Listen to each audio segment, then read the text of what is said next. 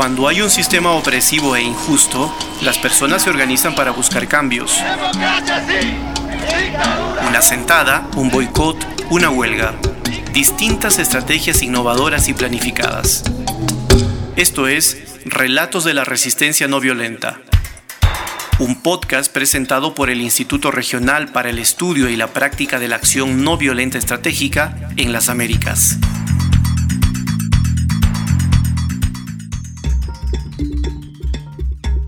Esta es una nueva edición del podcast Relatos de la Resistencia No Violenta. Mi nombre es Carlos Flores, productor de este espacio. Comenzamos. En nuestro podcast anterior, gracias a Verónica Subillaga, conocimos sobre las comisiones de convivencia, una respuesta y estrategia no violenta de la sociedad ante la violencia armada. Te invitamos a escucharlo en nuestro canal de Spotify. En esta oportunidad vamos a conversar con Edgar Guerra del programa Investigadores e Investigadoras por México del Consejo Nacional de Humanidades, Ciencias y Tecnologías, CONACIT. Con él vamos a continuar identificando las respuestas de la sociedad para afrontar los problemas de la violencia. En este caso iremos imaginariamente hasta el estado de Michoacán en México, uno de los estados más afectados por la criminalidad en ese país. Edgar, gracias por estar con nosotros. Sabemos que has realizado una investigación sobre los activismos de cultura como respuesta a las formas de violencia que se han presentado en Michoacán. ¿Puedes por favor darnos un contexto de Michoacán y por qué te llamó la atención académicamente? Con todo gusto, Carlos. Y quisiera nada más, eh, antes de responder a tus dos preguntas, hablar brevemente sobre esta obra. Se trata de un volumen colectivo en el que tengo un capítulo donde precisamente estudio los activismos de cultura, pero es un, es un volumen que eh, analiza otras experiencias desde la sociedad civil para afrontar la violencia que viven las comunidades en esta entidad de México que se llama Michoacán. Entonces son eh, ocho capítulos donde se abordan distintas formas en que la sociedad civil se organiza y hace frente a la violencia y al terror. Eh, no solamente se trata de un estudio de activismos culturales, también podemos encontrar otras experiencias como por ejemplo las iglesias, otras experiencias como colectivos de búsqueda de personas desaparecidas u otras experiencias incluso que algunas personas no introducirían en este, en este volumen, como es por ejemplo los grupos armados de autodefensas. Entonces es un volumen muy amplio que analiza distintas formas en que la sociedad aquí en México se ha organizado frente a este gran y grave problema que tenemos desde hace ya dos décadas, que es el de la violencia criminal. Ahora bien, ¿por qué escogimos Michoacán? Michoacán se ha destacado desafortunadamente desde el año 2006, es decir, ya desde hace más de casi 20 años, como uno de los estados del país donde las organizaciones criminales más se han infiltrado en la vida cotidiana de los habitantes. Sabemos que los grupos criminales realizan distintas actividades como por ejemplo narcotráfico, extorsión, secuestro, pero en Michoacán, no es el único caso, pero en Michoacán especialmente, la delincuencia organizada también se ha vinculado muchísimo con la política y con ciertos grupos sociales, de tal manera que han logrado construir en algunas regiones verdaderos regímenes de exclusión, o podemos decirlo con otras palabras, de estados de excepción, donde no hay autoridad y si la hay, la autoridad está subordinada a estos grupos criminales y donde estos grupos criminales tienen control efectivo sobre casi toda la vida cotidiana, no solamente sobre las policías o las instituciones de gobierno, sino también muchas veces estos grupos criminales, por ejemplo, resuelven problemas que nosotros diríamos tendría que resolverse en un juzgado, ¿no? Por ejemplo, disputas de propiedad, muchas veces estos grupos criminales las resuelven ellos mismos o incluso llegan a introducirse tanto a la vida de los habitantes que deciden, por ejemplo, quiénes pueden eh, tener relaciones afectivas o amorosas con otras personas. ¿no? A ese nivel ha llegado en algunos lugares. Entonces, para, para resumirlo, es un lugar donde la criminalidad realmente se ha infiltrado en la vida cotidiana. Pero al mismo tiempo, y esto es lo sorprendente, hay una enorme actividad de organizaciones de la sociedad civil que precisamente se han eh, involucrado y se han vinculado para hacer frente a estos grupos o al menos algunas de sus manifestaciones como la violencia.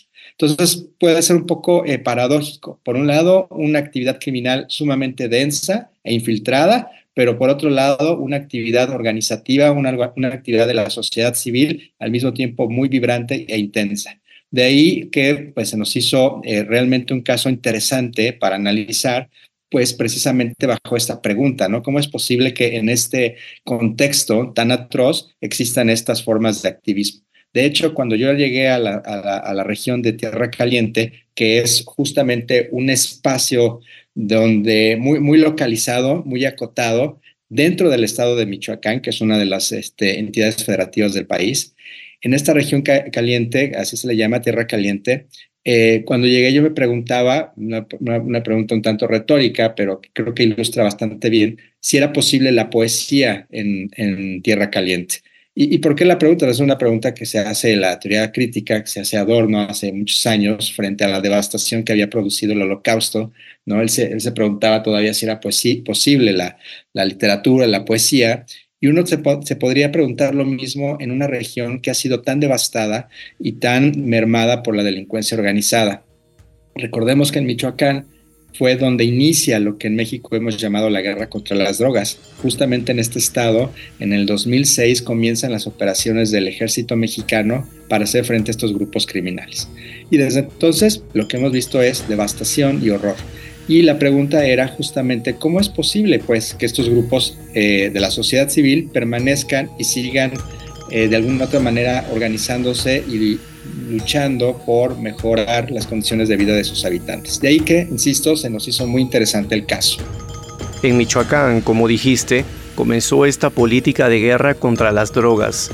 ¿Puedes por favor ahondar un poco más sobre la respuesta institucional y política tanto en el plano nacional como subnacional o local en Michoacán, sabemos que hay mucho que decir ahí, pero si nos ilustras grosso modo, será de mucha ayuda para nuestra audiencia. Claro que sí.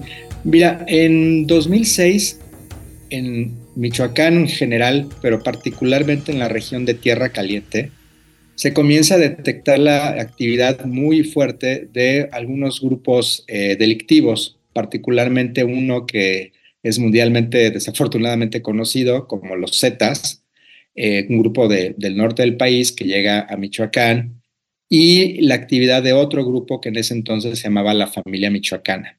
Comienza una disputa por el territorio y comienzan las masacres, las muertes, eh, las escenas dantescas de horror, de decapitaciones, de comunicación de la violencia a través de redes sociales, en fin, al mismo tiempo, el eh, Estado de México, el Estado mexicano, comienza a desplegar un enorme contingente de Fuerzas Armadas, se llamaba Operación Michoacán, donde no solamente el ejército, sino la Marina, policías federales y policías estatales comienzan a peinar la zona para tratar de pacificarla. Esa fue la primera estrategia de gobierno el, famoso operativo Michoacán. Pero este operativo Michoacán iba a ser el inicio de una serie de operativos y de una estrategia que íbamos a llamar la guerra contra las drogas, pero que fundamentalmente consistía en el uso de las Fuerzas Armadas, es decir, del ejército mexicano y de la Marina, el uso de las Fuerzas Armadas para combatir a estos grupos delictivos. Desafortunadamente, el objetivo de este despliegue enorme de las fuerzas del Estado mexicano no se cumplió. El objetivo era pacificar la región de Michoacán y pacificar otras regiones del país que comenzaron al mismo tiempo a ser focos rojos.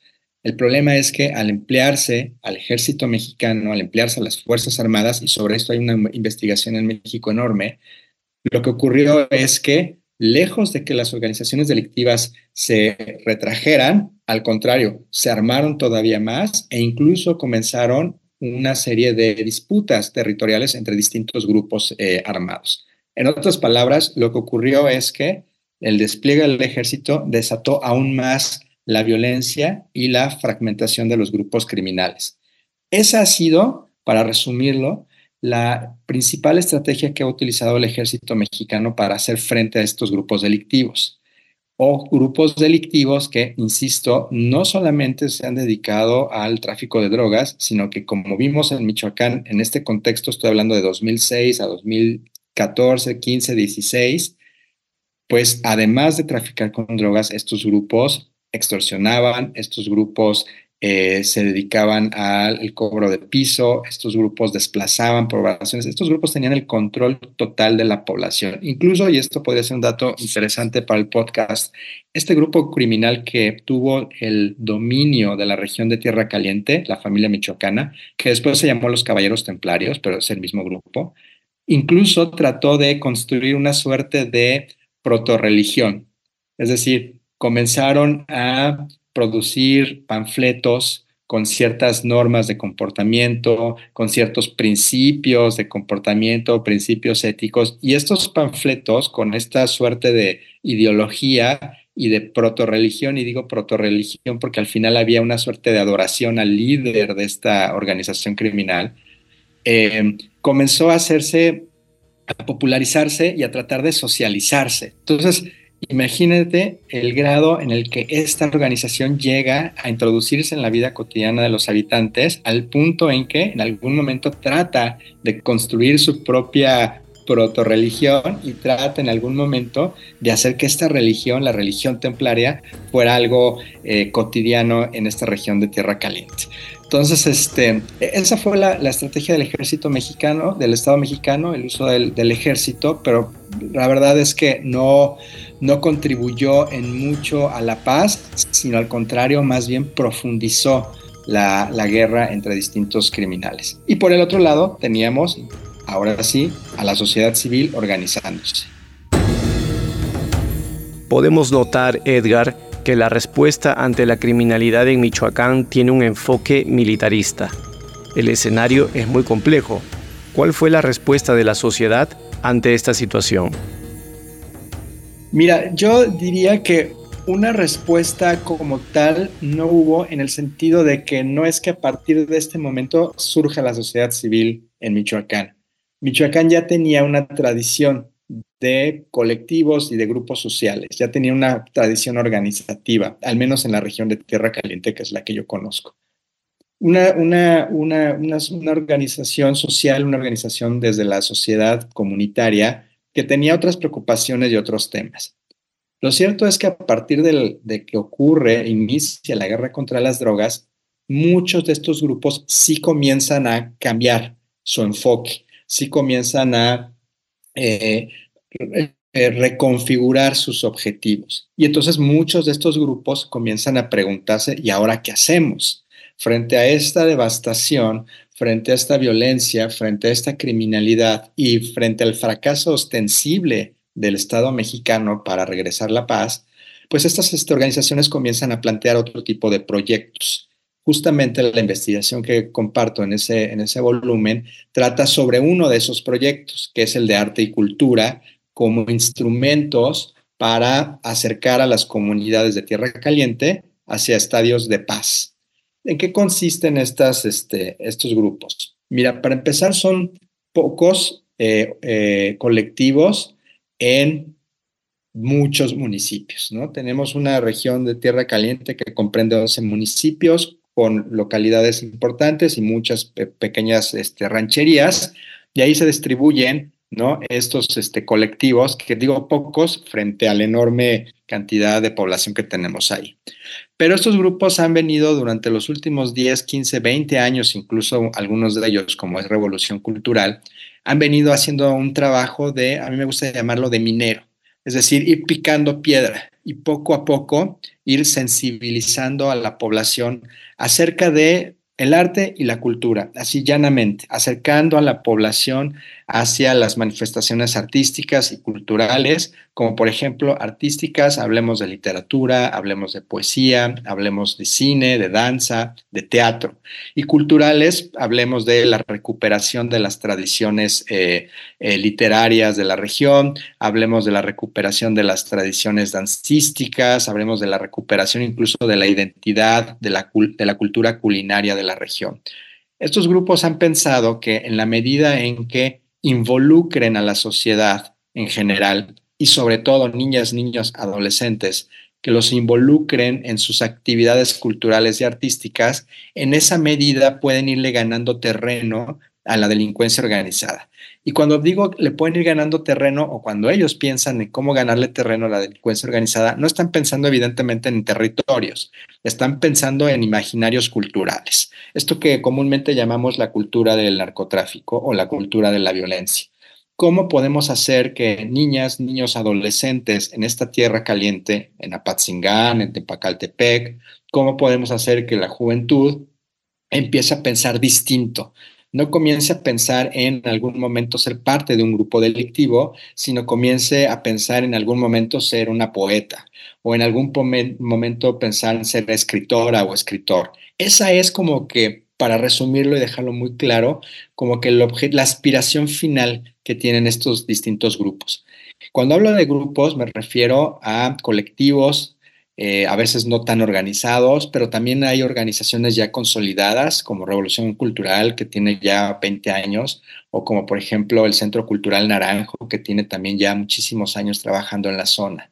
Entonces, son distintas eh, formas de organización, algunas más consolidadas con otras, algunos con más recursos que otros, algunos con más experiencia que otros, pero que en su conjunto sí dan esta idea que trataba de reflejar al inicio de una densa eh, capa de sociedad civil organizada con sus problemas, evidentemente, con sus limitaciones, por supuesto, pero que en conjunto están haciendo un trabajo de llamar la atención sobre dos cosas, me parece principalmente. Uno, el camino de la violencia para resolver la violencia no ha resultado, es decir, el uso de las Fuerzas Armadas para combatir a los grupos criminales no dio resultados y los grupos criminales siguen ahí. Y dos, un camino que tenemos que explorar, y es lo que están haciendo ellos, es el de la búsqueda de la paz a través del arte y la cultura para generar en las poblaciones a las que se llegue pues nuevas formas de convivencia, nuevas aspiraciones, nuevos este, objetivos de vida, ¿no? Yo así lo plantearía. Y lo hacen, lo están haciendo pues con las herramientas que tienen.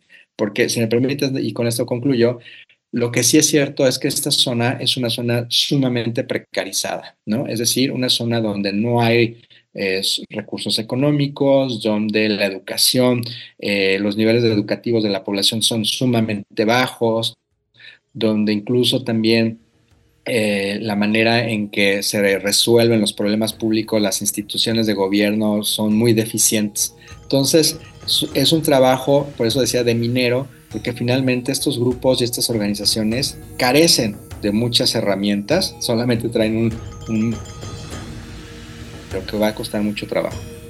En el texto que nos compartiste sobre la respuesta que hubo desde el activismo cultural ante la violencia en Michoacán, hay un relato de las narcomantas y los poemantas.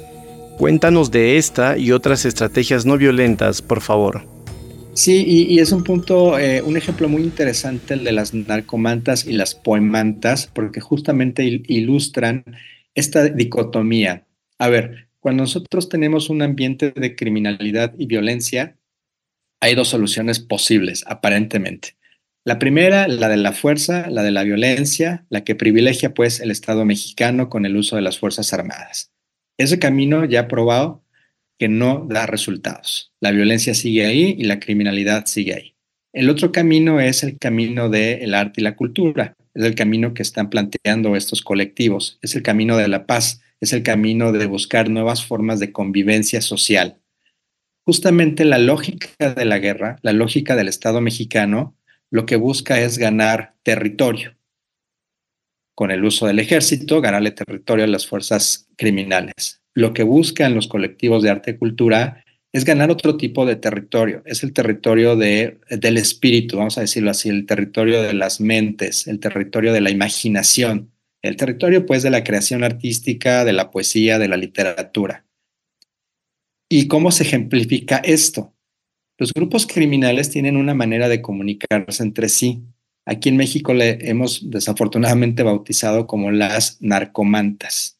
Siempre que hay un homicidio o un asesinato por parte de algún grupo criminal, o casi siempre, dejan una manta o una cartulina o algo donde escriben por qué se asesinó a esa persona. Eso ha sido una tradición en México y permite a los grupos criminales identificar quién hizo qué y por qué. Eso le conocemos como las narcomantas. Y hay muchos estudios sobre eso. Las narcomantas se utilizan para identificar a grupos entre ellos, pero también para mandarse mensajes entre ellos. Lo que hizo el colectivo cultural Revolución, de la mano de uno de sus líderes, y voy a omitir su nombre porque muchas veces este, es complicado, pero es este, una persona muy reconocida en su, en su entidad, en, en su región. Él como poeta dijo, voy a tratar de construir maneras distintas de entender esto que está haciendo el narcotráfico. Y frente a las narcomantas, él inventó, es una invención de él, las poemantas. ¿En qué consisten las poemantas?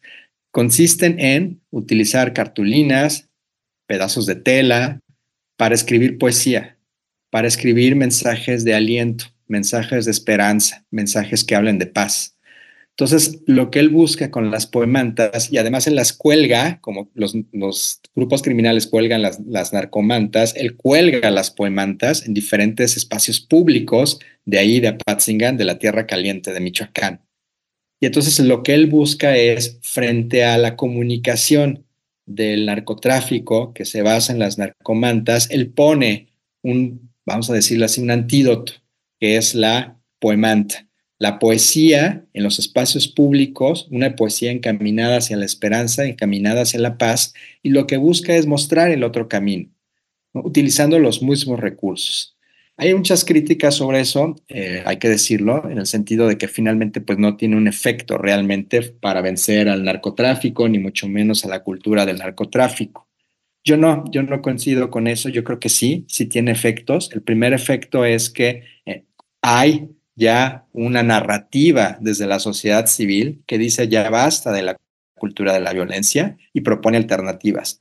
Hay ya una eh, organización civil que está moviéndose, movilizándose para escribir sus poemantas y para colgarlas en espacios públicos. Hay jornadas donde se designan a lo mejor ciertos días, donde ves a niños, niñas jóvenes escribiendo sus propias poemantas y colgándolas en distintos espacios públicos. Entonces eso genera cosas distintas, eso visibiliza eh, la paz, la esperanza y creo que trata de contrarrestar el discurso de la violencia.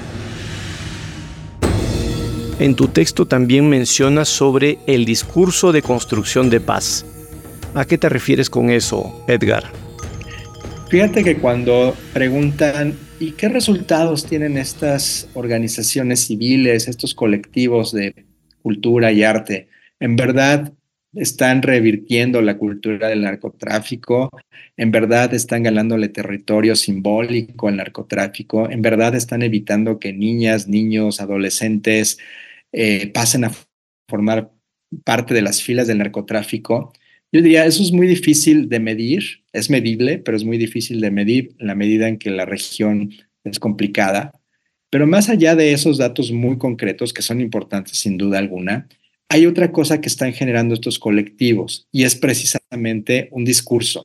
Cuando hablo de discurso no me refiero a un papel donde es que con un escrito, ¿no? Sino me refiero a una suerte de percepción o de imaginario social, a un discurso que empieza a ser parte de la sociedad, a una serie de ideas, de normas, de valores, que poco a poco las personas en esta región de Sierra Caliente van conociendo de la mano de estos colectivos y también de pronto van asumiendo. El discurso de la paz, el discurso de la construcción de la paz a través del arte y la cultura, es un discurso que, como decía hace rato, empieza a ser cada vez más fuerte a partir de 2006. No es algo que no existiese en Tierra Caliente. Insisto, en Tierra Caliente se hablaba del arte y la cultura y había colectivos que, promovían el arte y la cultura, pero lo hacían solamente con el fin de promover el arte y la cultura. Es a partir del inicio de la guerra contra las drogas que el discurso de la paz, el discurso de la de las artes, el discurso de la, de la cultura, comienza a ser encaminado o que comienza a ser pensado como un instrumento para vencer a la cultura del narcotráfico. Entonces, es a partir de ese momento que este discurso cada vez se va a ir socializando más y más y más. Cuando hablo de un discurso, hablo de que tú comienzas a caminar en tierra caliente, porque mucho del trabajo que hicimos fue etnográfico, tú comienzas a caminar en, tierra caliente todo el mundo sabe que son las poemantes. Comienzas a preguntar y todo el mundo conoce al colectivo Revolución Cultural tú comienzas a caminar y todo el mundo sabe qué están haciendo estos grupos y saben que están hablando de la paz y saben que están hablando de la esperanza y del arte y de la cultura. Esa socialización de esos valores, de esas normas, de esas creencias, de ese discurso finalmente, creo que es lo más positivo que ha traído este, eh, este, esta serie de grupos de la sociedad civil. Más aún, no solamente se trata de un discurso en el que la gente empieza a creer, sino que muchas veces las personas ahí en Tierra Caliente empiezan a participar más y más de la mano de estos colectivos. Y, que, sabes qué comienza a ocurrir ahí, que no solamente comienzan a tocar la flauta o a aprender algún instrumento musical, no solamente comienzan a recitar poesía o a ver alguna obra de teatro, sino que también comienzan a hacerse de otro tipo de herramientas. Por ejemplo, aprenden a organizarse colectivamente, aprenden a construir sus propios colectivos, colectivas. Incluso en el periodo de, eh, trabajo de campo en el que estuve ahí, hubo momentos en que mi... Eh, este, hubo momentos en los que vi cómo nacían otro tipo de, manifestaciones artísticas, incluso atípicas para la región, ¿no? Como por ejemplo de, jóvenes que tenían otro tipo de expresiones artísticas. Entonces, cada vez más hay una mayor capacidad de organización social en la región.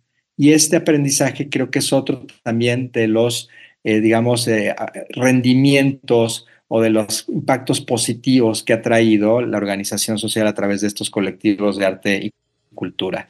En términos generales, yo podría decir que, insisto, si bien con sus limitaciones, si bien con sus eh, precariedades, estos colectivos sí han tenido un impacto social y han demostrado que finalmente frente al discurso de la violencia y de la fuerza del Estado hay otras formas alternativas de buscar la paz y buscar la eh, reconciliación social en estas comunidades.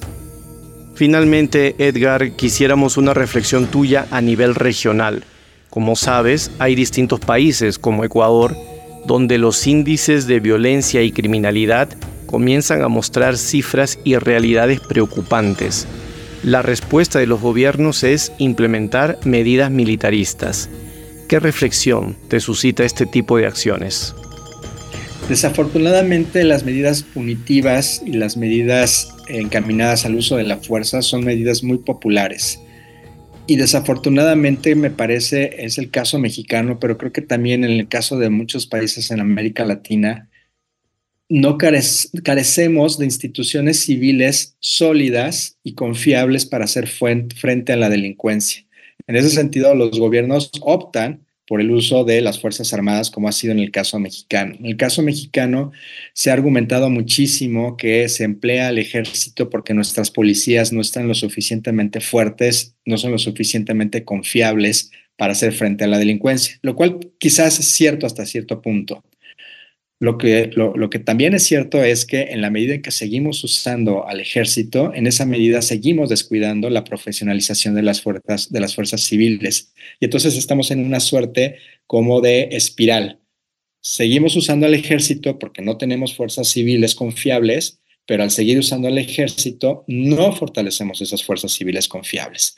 Y entonces estamos en una situación muy difícil de la que desafortunadamente no podemos salir. Pero lo que demuestran este tipo de alternativas como la de eh, arte y cultura en Michoacán es que sí existen otro tipo de soluciones ante la delincuencia y ante la eh, violencia, sí existen, simplemente hemos invisibilizado estas experiencias. Y en la medida en que, y de ahí creo que una de las valías de este volumen y de este estudio, de ahí que en la medida en que lo sigamos visibilizando, en que sigamos hablando, sigamos poniendo el foco sobre cómo trabajan estos colectivos, en esa medida también vamos a poder seguir fortaleciéndolos y seguir quizás mostrando que estas formas alternativas de solución de conflictos es posible. Creo que eh, el, escenario hoy en América Latina es sumamente eh, desalentador. Pareciera ser que la solución punitiva, la solución militarista es la solución por la que se van a ir varios o se están yendo varios este, estados y países en América Latina y eso creo que nos debe de motivar eh, a quienes estamos del otro lado, a sociedad civil, academia, medios de comunicación, pues a seguir comunicando sobre estas otras alternativas, a seguir investigando, a seguir acompañando estos procesos organizativos. Muy agradecido Edgar por tu participación en este podcast. Como explicó al inicio de esta entrevista, Edgar es el editor de un volumen colectivo que lleva por título Hacer frente al horror estudios sobre las respuestas y los dilemas de la sociedad organizada ante la inseguridad, la criminalidad y la violencia. Además, Edgar escribió un capítulo junto a la investigadora Ariadna Sánchez sobre los activismos culturales en Michoacán, México, y que ha sido motivo de este podcast. Este programa es realizado por el Instituto Regional para el Estudio y la Práctica de la Acción No Violenta Estratégica en las Américas. Esto fue Relatos de la Resistencia No Violenta, un podcast que busca compartir experiencias no violentas desde diferentes partes del mundo. Puedes encontrar este material sonoro en nuestro sitio web accionnoviolenta.org slash podcast o en plataformas como Spotify. Producción Carlos Flores. Editor de sonido Gonzalo Garófalo. Artes gráficas y redes sociales Astrid Torres.